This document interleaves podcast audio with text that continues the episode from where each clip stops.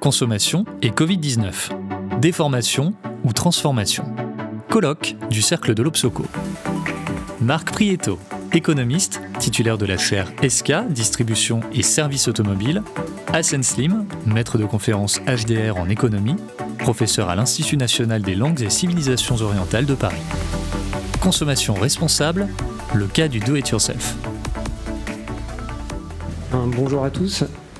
Je suis donc Marc Prieto, je suis euh, économiste, euh, je suis professeur à l'ESCA École de Management et j'ai travaillé avec Hassan Slim qui va nous rejoindre tout à l'heure pour le cocktail, euh, qui est également économiste et nous avons en fait travaillé sur le do-it-yourself et on voulait partager avec vous quelques résultats que, que nous avons obtenus sur cette question. Alors il se trouve que le do-it-yourself, on a commencé à, travailler sur la question bien avant la pandémie, en début 2019, sur le do-it-yourself lié aux réparations automobiles. Donc on s'est intéressé en fait aux consommateurs qui eux-mêmes réalisaient des réparations sur leur propre voiture et qui achetaient des pièces de rechange pour, euh, pour la question, euh, cette, pour cette mission.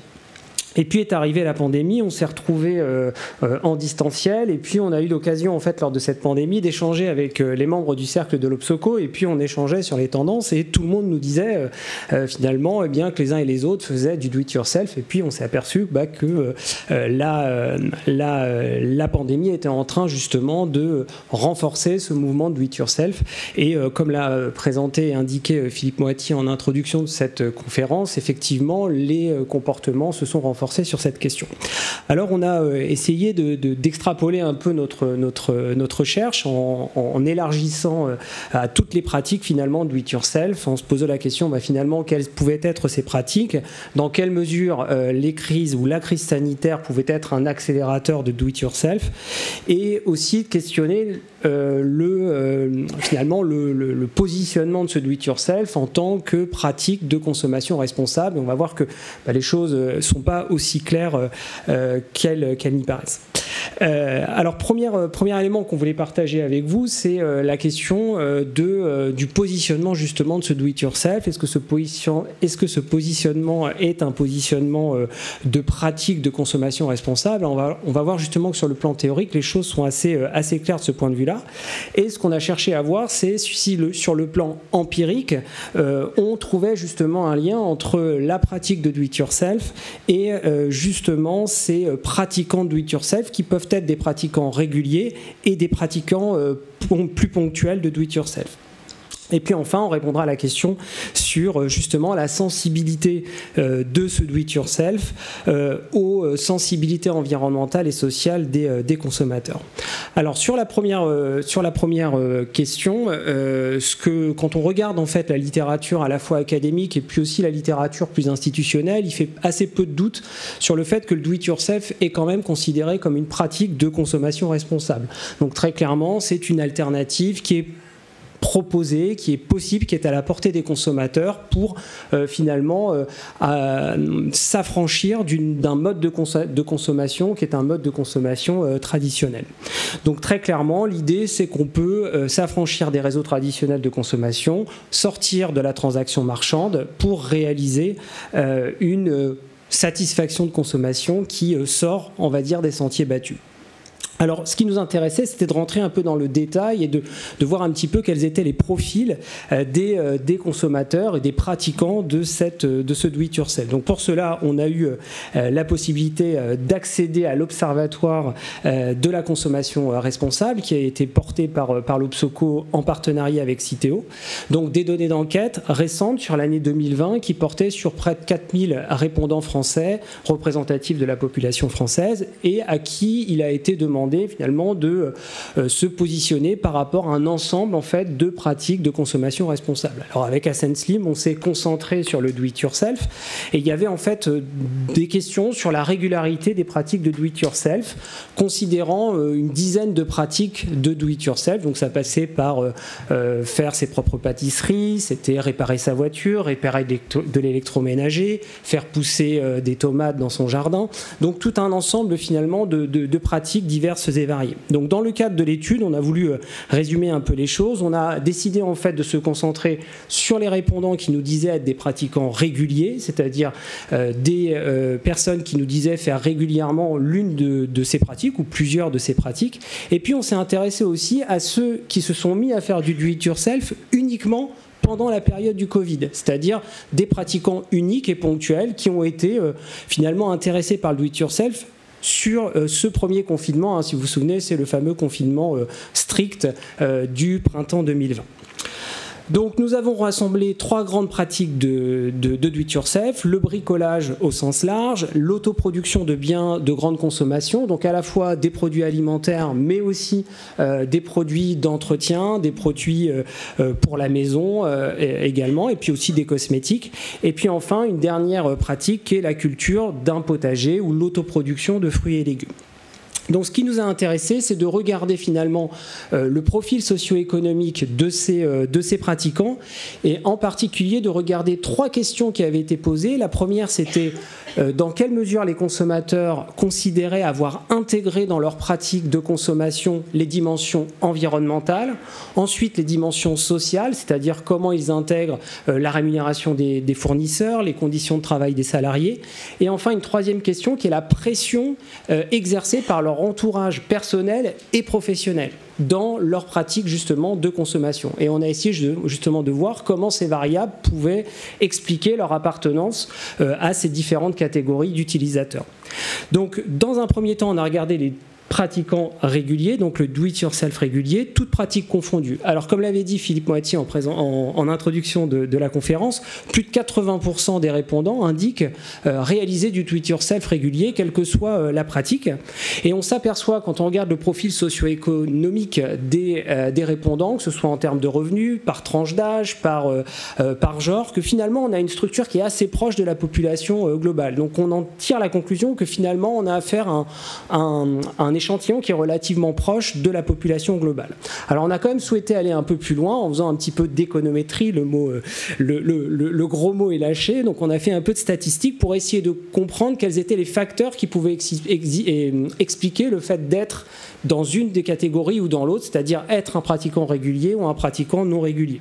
Donc il y a certaines variables qui favorisent en fait le fait d'être un euh, pratiquant régulier, en particulier le fait de vivre en zone, rurale par rapport à toutes les autres localisations qui étaient, euh, qui étaient renseignées, certaines catégories de ménages et en particulier également le fait de déclarer d'avoir intégré euh, des contraintes environnementales dans sa pratique de consommation. Donc on démontre finalement empiriquement que les consommateurs qui sont des pratiquants réguliers de do-it-yourself, quelles que soient les pratiques qu'ils réalisent, finalement sont euh, euh, sensibles ou sont euh, influencés par leur, leur prise en compte de l'environnement dans, dans, dans leur comportement de consommation.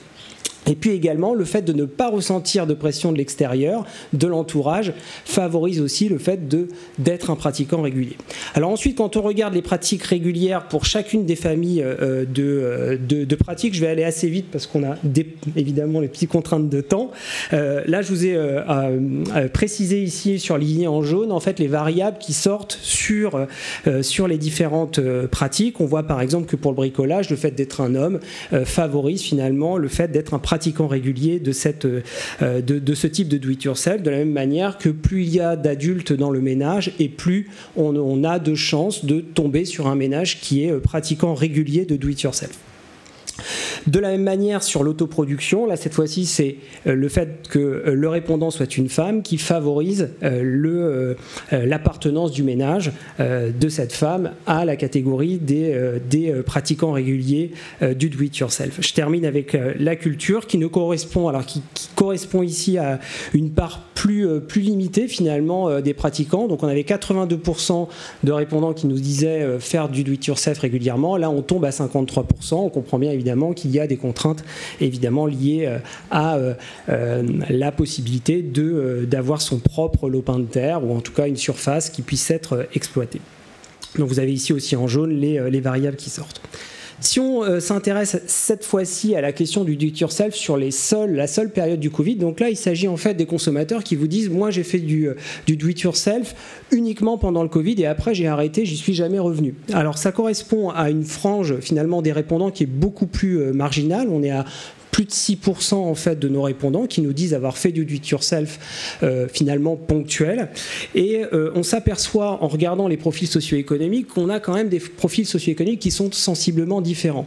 Et d'ailleurs, cette différence, on la retrouve quand on euh, euh, finalement quand on teste statistiquement euh, le fait d'être ou pas dans cette catégorie. Donc on trouve par exemple que vivre dans l'agglomération parisienne est une des variables qui explique notamment le fait d'appartenir à cette catégorie de pratiquants Covid en particulier des contraintes de revenus. C'était une dimension qui nous intéressait. Par exemple, être euh, à des niveaux de revenus élevés par mois, au-delà de 2500 euros par mois, par rapport à une catégorie de revenus de référence qui est donc de, de, l'ordre de 1000 euros.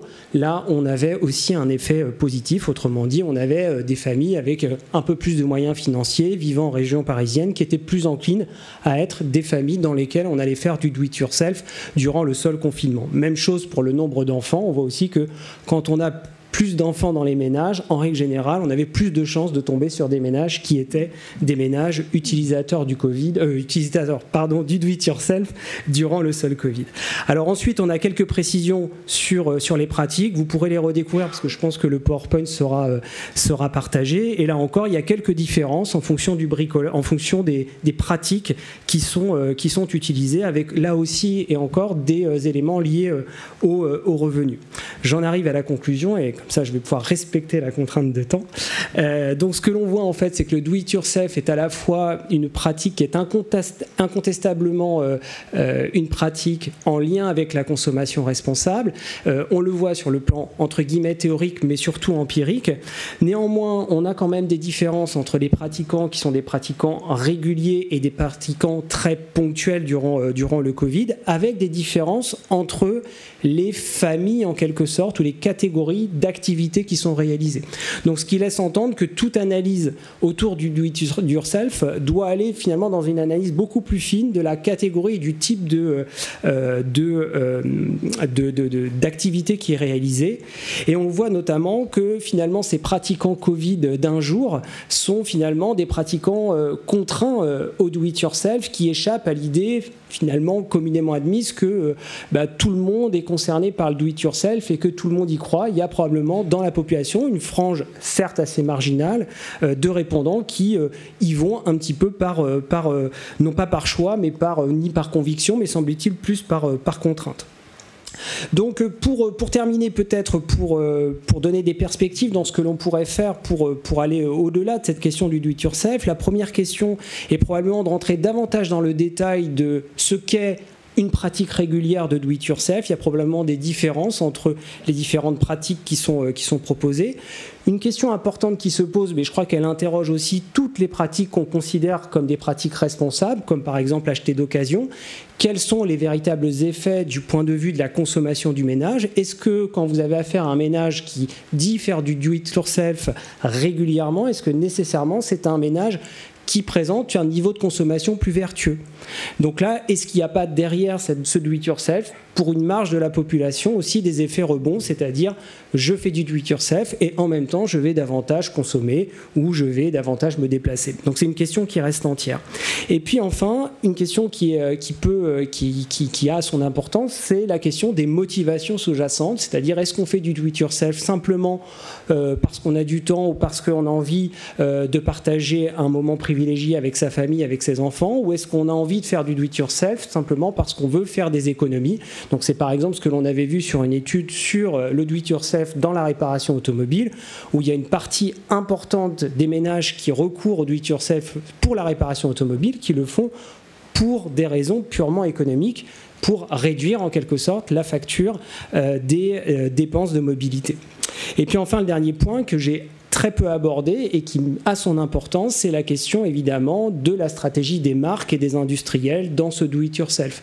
Donc évidemment, toutes les campagnes qui sont menées par les différentes marques et par les différentes entreprises pour nous convaincre finalement que le do-it-yourself peut être intéressant, l'idée de co-construire avec eux les meilleures recettes ou euh, éventuellement euh, des nouvelles euh, configurations de produits, c'est aussi évidemment derrière probablement une promesse de consommation responsable pour certaines marques aussi l'idée d'aller chercher, d'aller conquérir de nouveaux marchés et évidemment euh, de développer euh, leurs activités. Voilà, je vous remercie. Retrouvez toutes les actualités de l'Obsoco sur obsoco.com.